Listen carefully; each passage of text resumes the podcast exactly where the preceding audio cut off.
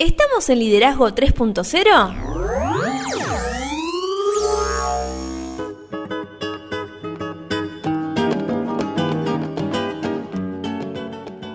Bienvenidos a Liderazgo 3.0, un espacio que crece día a día y en el que analizamos un tema poco trabajado como lo es el liderazgo.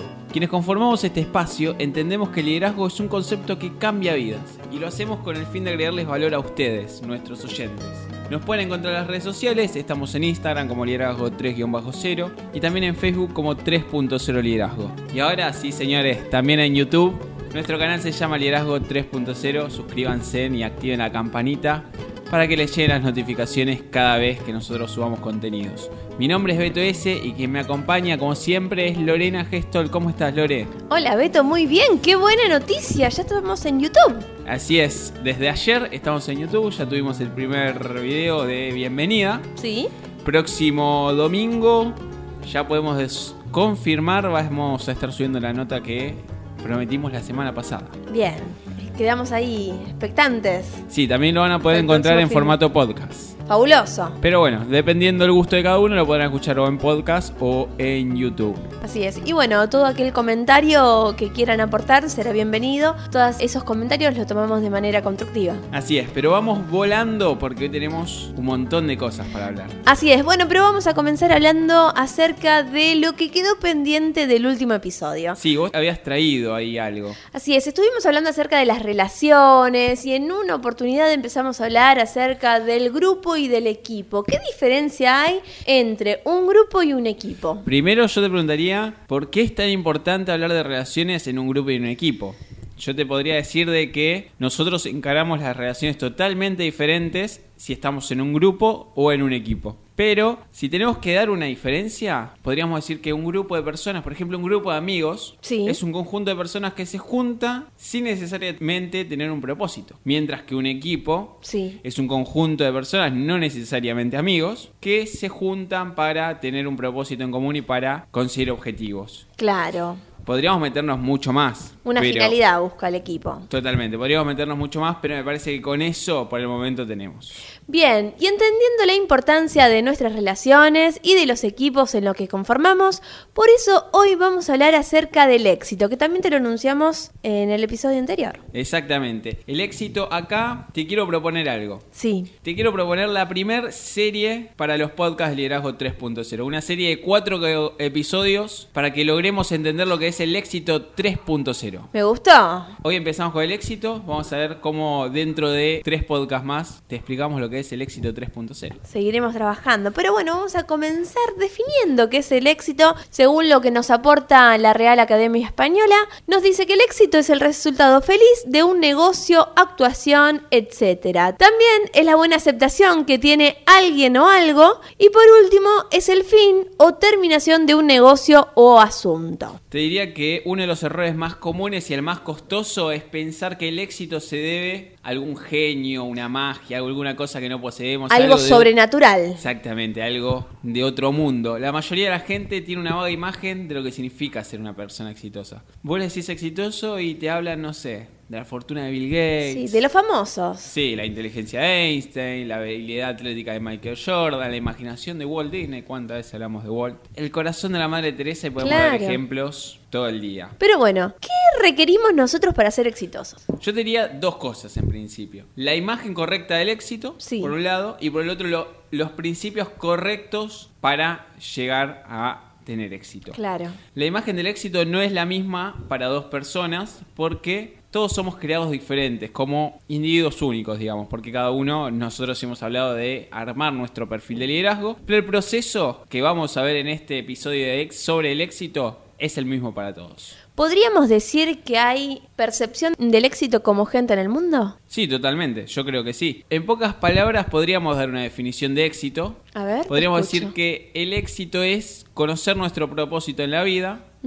Crecer hasta alcanzar nuestro potencial máximo y plantar semillas que beneficien a otros. Que es un poco lo que vamos a, a ir hablando en este episodio. Sí. El éxito yo te diría que es un camino más que un éxito. Entonces, cuando vemos el éxito como un camino, nunca vamos a tener problema de tratar de llegar a un destino final que se nos puede escapar. Claro, mucho nos concentramos a veces en, en- en el final de ese camino, no en el proceso. Y no disfrutamos todas las buenas cosas que nos van surgiendo en el día a día. Claro, qué error. En el momento en el que nosotros cambiamos para buscar nuestro propósito hasta desarrollarnos, hasta alcanzar nuestro potencial y ayudar a los demás, exitoso es algo que nosotros somos ahora, hoy es tangible y no algo que esperamos vagamente ser algún día. Claro. Empecemos a creer en el presente, más Tot- que en el futuro solamente. Totalmente. Pero bueno, hay una serie de aspectos relacionados al éxito que debemos tener en cuenta. Sí. El primer aspecto es conocer nuestro propósito. Sí, según el psicólogo Víctor Frank, Sí, hoy vamos a tener varias citas, sea vos que te gustan. Todos tienen su ocasión específica o misión en la vida. Todos deben hacer una tarea concreta que demanda cumplimiento, por lo tanto no se puede reemplazar ni se puede repetir nuestra vida. Entonces la tarea de cada uno es tan única como nuestra oportunidad específica para implementarla. interesante Sí, esa postura. para analizarlo. Sí, como siempre, todas, todas las citas que nos traes. Pero bueno, existen algunas preguntas para ayudarnos a identificar nuestro propósito. Exactamente, porque ¿quién no dijo, vos le preguntas a alguien, ¿cuál es tu propósito en la vida? y te mira raro. Claro, empezás a buscarlo, viste que los ojitos se te van para todas las ideas en Sí. tu cabeza. Bueno, la primera pregunta que te tenés que hacer es, ¿qué estás buscando? Exactamente, todos tenemos un deseo fuerte enterrado en nuestros corazones, algo que llama a nuestros pensamientos y sentimientos más profundos, algo que hace que nuestras almas ardan. Y si no lo encontraste, empezá a buscarla. Totalmente. Está en tu interior, Sí, digamos. Todas las respuestas están adentro nuestro. Después te tenés que preguntar cuál es tu propósito. Nadie más en el mundo tiene los mismos talentos que nosotros, esto es clarísimo, ni antecedentes y mucho menos futuro. Nuestro futuro lo podemos forjar nosotros mismos. Es una de las razones por las cuales sería un error muy serio que intentemos ser alguien que no somos o intentemos copiar a alguien. Bien, antes de seguir a la siguiente pregunta, me quiero parar en que esto no es algo que viene de la noche a la mañana, es un proceso. Despacito, arranquemos primero por pensar qué es lo que estamos buscando y después seguimos con el resto de las preguntas. Totalmente, esto Sí. es un proceso paso a paso y te puede llevar, no sé, dos meses, tres meses, seis meses, un año, diez años. Cada uno tiene su tiempo. Lo importante Exacto. es que logremos dejar un legado. Legado de episodio, no sé, 14 creo. Sí, más o menos. Después te tenés que preguntar si crees en tu potencial. Exactamente, si no creemos que tenemos potencial, nunca vamos a intentar alcanzarlo y si no estamos dispuestos a trabajar para lograrlo, nunca vamos a ser exitosos. Esto es clarísimo. Claro. Roosevelt dijo alguna vez, haga lo que pueda con lo que tenga donde esté, que vendría a ser aquí y ahora. Claro. Y bueno, una vez que procesaste todo esto que te dijimos, tenés que establecer fecha de inicio. ¿Cuándo iniciás? Exactamente, algunas personas viven sus vidas día a día permitiendo que otros dicten lo que hacen, cómo lo hacen, y nunca van a tratar de descubrir su verdadero propósito en la vida. Si a mí me preguntan cuándo tenemos que iniciar, mi respuesta es empezá ahora. Planificación, lo que venimos hablando siempre. Sí, totalmente. Y un poco también de decisión. También, sí, sí, sí. Creo que es la que, la que da el, el paso inicial, la Eh, decisión. Exactamente. Planificación sin acción no existe, así que tengan en cuenta que tienen que ir de la mano. Así es. El segundo aspecto a tener en cuenta es desarrollarnos hasta alcanzar nuestro potencial. Sí, acá se me vienen algunas citas a la mente. El novelista H.G. Wells Sí, decía que la única medida verdadera del éxito es la proporción entre lo que pudimos haber sido y aquello en lo que nos hemos convertido. Mientras que Henry Ford observó que no hay hombre vivo que no sea capaz de hacer más de lo que cree que puede. Mucha gente permite que los que los rodean deciden su agenda en la vida, esto lo veníamos hablando, y se convierten en aprendices de todo, pero en maestros de nada. Está Claro. buenísimo ser eternos aprendices, pero por favor conviértanse en, en maestros de, de algo. empecemos a construirnos. Y y si esto nos describe, esto que yo acabo de mencionar, nos describe que somos aprendices de todo, pero maestro nada, nos describe más de lo que desearíamos, entonces estamos listos probablemente para tomar los pasos para cambiar. Es momento de un cambio. Qué linda palabra, el cambio. Existen también cuatro principios para ponernos en el camino hacia el desarrollo hasta alcanzar nuestro potencial. Exactamente, hablando del cambio, vamos a hablar de algunos principios que nos inviten a buscar ese camino para el cambio. El primero es que nos concentremos en una meta principal. Sí, acá yo te puedo decir que si queremos ir para todos lados, no vamos hacia ninguno. Claro. Y una vez que hemos decidido en qué enfocar nuestra atención, debemos decidir lo que vamos a abandonar para lograrlo. Siempre dijimos que no puede haber éxito sin sacrificio y siempre hay que pagar el precio. Esto hay que tenerlo clarísimo. El segundo paso es concentrarnos en un mejoramiento continuo. Sí, el compromiso hacia un mejoramiento continuo es la clave para alcanzar nuestro potencial y ser exitosos. Cada día podemos convertirnos en algo mejor a lo que éramos ayer. Claro. El tercer paso es olvidemos el pasado. Sí, esto me parece muy importante. Olvidar el pasado no quiere decir que hagamos que no, como que no sucedió, porque de hecho no lo podemos cambiar. Pero sí, tal vez cometimos muchos errores en nuestra vida en el pasado. Podemos tener un pasado especialmente difícil con muchísimos obstáculos. Podemos inclusive no estar de acuerdo hoy con lo que nuestro yo del pasado decidió.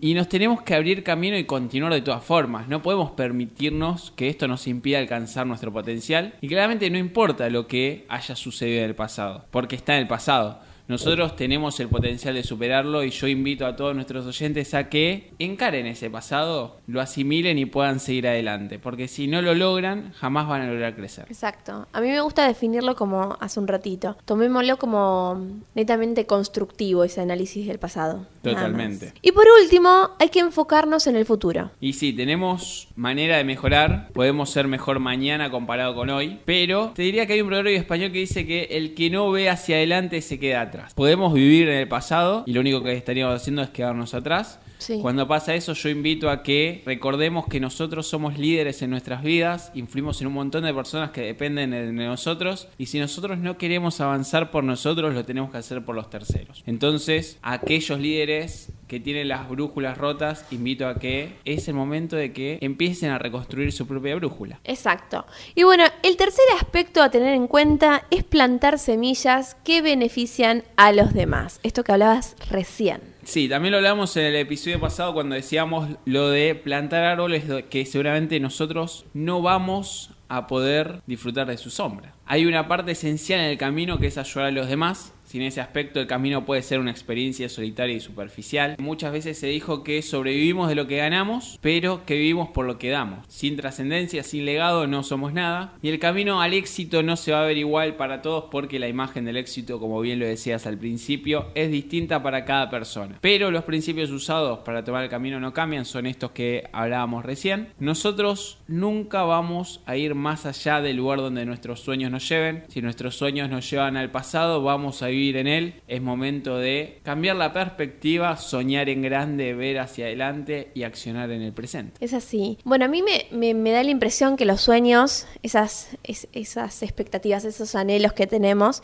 nos llevan a hacer muchas cosas por nosotros. Sí, totalmente. Y entre ellas, por ejemplo, un sueño nos puede dar dirección. Sí, totalmente. Todos necesitamos algo por lo que valga la pena luchar. Un sueño nos da eso. Un sueño inclusive te diría puede ser ver crecer a la persona que tenemos al lado o a nuestros hijos. Claro, sí, sí, sí. Si nosotros nos movemos en cualquier dirección diferente a lo de nuestros sueños, vamos a perder las oportunidades necesarias para ser exitosos. Exitosos no es lo que hablábamos al principio de eh, la fortuna de Bill Gates, por ejemplo. Exitoso puede ser levantarte a la mañana y que tu hijo o tu hija te mire y te diga, papá, mamá, estoy orgullosa de vos.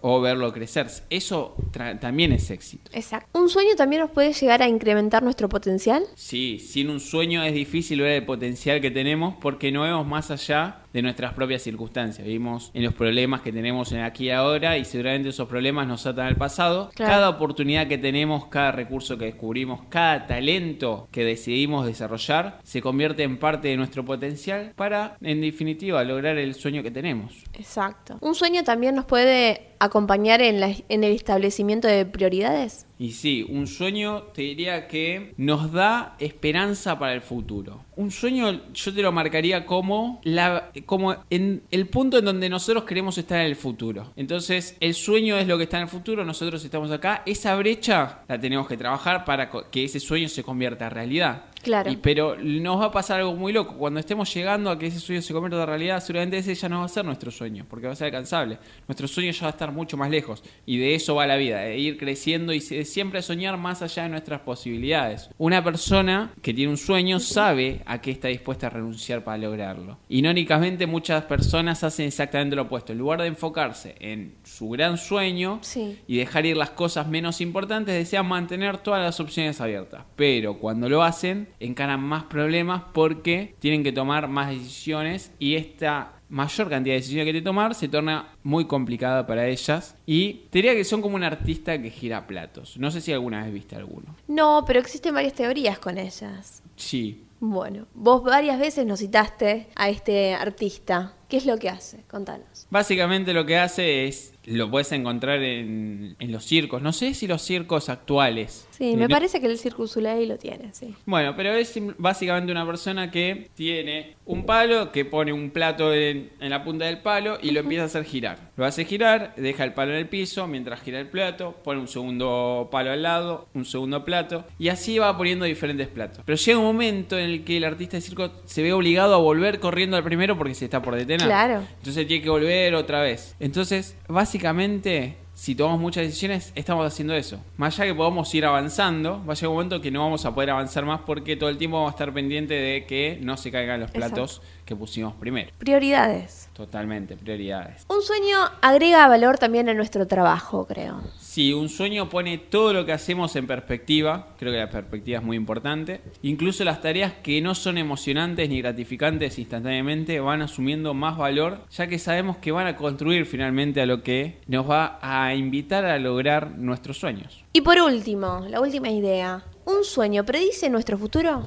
Sí, yo creo que sí. Porque esto es lo que decíamos. Muchas veces nosotros tendemos a vivir del pasado. Un sueño es lo como yo te decía recién. Es donde nosotros queremos estar el día de mañana. Y cuando tenemos un sueño no solo somos espectadores esperando que todo salga bien. Estamos tomando una parte activa en delinear el propósito y significado de nuestras vidas. Claramente los vientos de cambio no nos van a arrastrar sencillamente de acá para allá. Porque nosotros ya vamos a tener un norte bien, bien puesto y la brújula no va a estar rota. Y eso no significa que tengamos garantía alguna. Pero sí incrementa nuestras posibilidades de éxito drásticamente. Y ahora se viene la pregunta. Sí, Espero que me respondas con algunas citas. voy a ver, no sé qué me vas a pensando, preguntar. anda pensando. ¿A dónde nos llevarán nuestros sueños? Y la verdad que no sabría decirte. Yo te diría, a mí me gustaría que nuestros sueños nos lleven al lugar donde nosotros podamos lo más lejos del pasado posible y lo más cerca de agregar valor a las personas posible. No nos tenemos que atrever a soñar. Hay un montón de ejemplos de esto. Por ejemplo, Napoleón Bonaparte. Napoleón, a pesar de proceder de una familia humilde, se convirtió en un emperador que no necesita. Si querés, traemos a cualquier profesor de historia que nos lo explique un poquito. Sí, sí. Pero creo que no hace falta. No, lo conocemos un poquito. Beethoven puede ser otro ejemplo. Le dio vida a su visión de la música cuando compuso sinfonías, incluso después de perder el sentido del oído. Exacto. Charles Dickens soñó en convertirse en escritor y se convirtió en el, ove- en el novelista más leído en la Inglaterra de la época victoriana a pesar de haber nacido en la pobreza. Entonces, sin importar cómo fue el pasado de una persona, sin importar cómo fue nuestro pasado, nuestro futuro puede ser impecable. Y eso depende de nosotros. Depende de vos que nos estás escuchando hoy. Sí, totalmente. Más si estás en un momento complejo de tu vida, es momento de levantarte, dejar todo atrás. Decir, Patear el tablero. Me Totalmente. encanta eso, decir, patear el tablero. Pero bueno, ¿qué papel juega el fracaso en el éxito? Hay esa palabra, ¿no? Buena pregunta. Si querés hablar sobre el fracaso, episodio número 3 de Liderazgo 3.0. Pero acá vamos a ver qué papel juega el fracaso. Si querés saber del fracaso, ponés pausa acá, vas, Claro. escuchás el podcast número 3 y después volvés. Si no, si es que no lo escuchaste ya. Entonces, Thomas Edison dijo que sobre el fracaso, que fallar es realmente cuestión de percepción. La gente no trabaja duro porque, en su opinión, imagina que tendrá éxito sin esforzarse alguna vez. La mayoría de ella cree que se va a despertar algún día y va a ser millonaria. De hecho, tiene la mitad bien porque eventualmente sí va a despertar. No millonaria, pero la gente sí va a despertar. Claro. Pero podemos hablar rápidamente de algunos mitos al respecto del fracaso, ¿te Exacto. parece? Existen algunas opiniones, digamos, algunas visiones de las personas al respecto del fracaso. Una de ellas es que la gente cree que el fracaso es evitable. ¿Esto es así? No, yo diría que no lo es. Todos fracasamos y cometemos errores todo el tiempo. Lo hemos hablado acá, en el episodio 3 lo hemos hablado, acá también en varios episodios fui mencionando. Hay una estadística que dice que el 97, 98% del tiempo que nosotros vivimos estamos fracasando. Somos un fracaso andante. Pero el fracaso es la antesala del éxito. Claro, yo arranqué fracasando haciendo tostadas. Las quemaba y ahora me salen divinas. Sí, sí, por divinas te referís a que salen totalmente negras to- o No, todavía no, todavía no, lados. todavía no, ya, ya no, ya, ya pasó ese, bueno. esa antesala al éxito de las tostadas.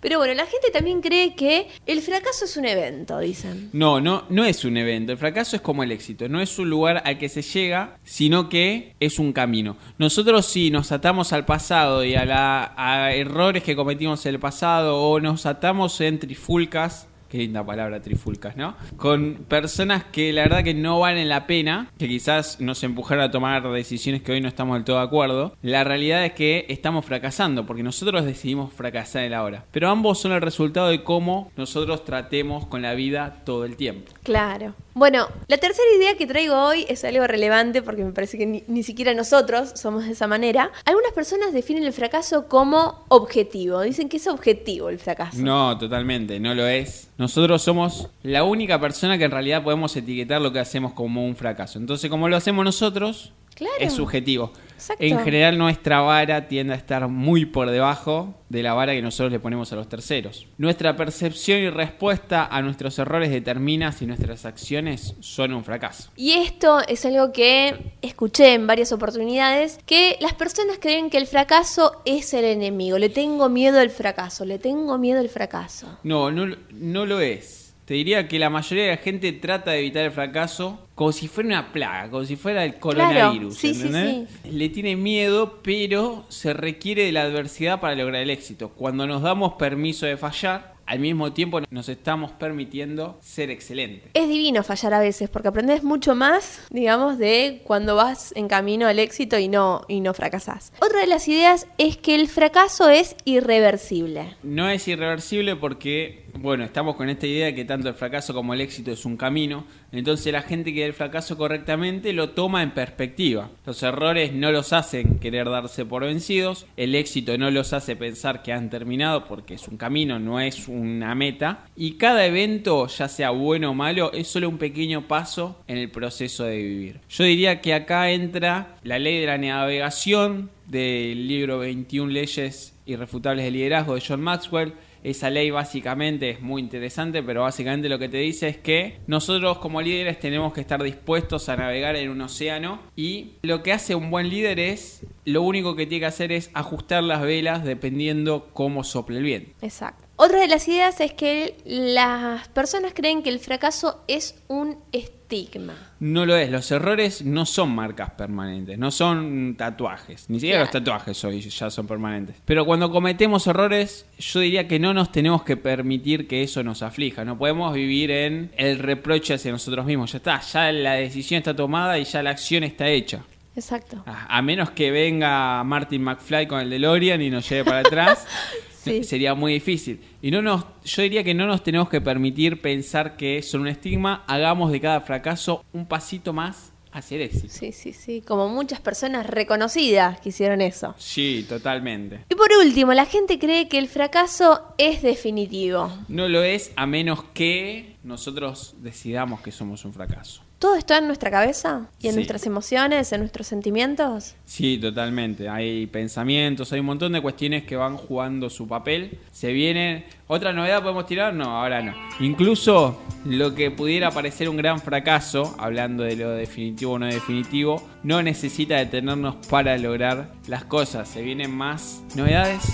Nos están echando. Yo, por último, te diría que aceptemos el fracaso. Y yo creo que sí. Cuesta, pero habría que hacerlo. Sí. Pero ¿cómo podemos ayudarnos a aprender una nueva definición de fracaso y desarrollar una perspectiva diferente respecto a este y al éxito? Yo te diría que primero cometiendo errores, vos dijiste recién. Me O sea, encanta cometer errores. Sí, como, como las tostadas Prueba que y están error, quemadas. prueba y error. Es fascinante. Y sí, más cuando tiras las tostadas. Pero bueno, tenemos que motivar a las personas a pensar diferente. Los errores no definen el fracaso, son simplemente el precio del logro en el camino hacia el éxito. Todo pasa por algo. Y nos vamos. Y nos vamos. Cierre, comentarios del episodio. Me encantó. Me quedo con más preguntas que respuestas. Próximo episodio, el segundo episodio de esta serie de cuatro episodios sobre el éxito hasta llegar al éxito 3.0 que lo tenemos hoy allá lejos, pero cada vez se acerca más. ¿Cómo iniciamos nuestro camino hacia el éxito? Porque hoy hablamos que es el éxito, Exacto. pero ¿cómo iniciamos? ¿Cuál es? ¿Cómo iniciaríamos? El inicio. ¿Cómo iniciaría yo? Sí. Y bueno, estableciendo a dónde quiero, dónde me gustaría llegar, qué me gustaría hacer. Bueno, próximo episodio, Lore nos cuenta a dónde quiere llegar, redes Perfecto. sociales, liderazgo 3-0, en Instagram 3.0, liderazgo en Facebook, ahora también en YouTube, buscanos como liderazgo 3.0, no te vayas a perder, porque vas a tener contenido exclusivo que no vas a encontrar ni en las redes ni en los podcasts. Y si te gustó el podcast, compartilo para que podamos agregar más valor a más personas. Pero imagino que nos vamos como siempre, con una frase. Exacto. Es importante celebrar el éxito, pero es más importante aprender bien de los fracasos. Bill Gates.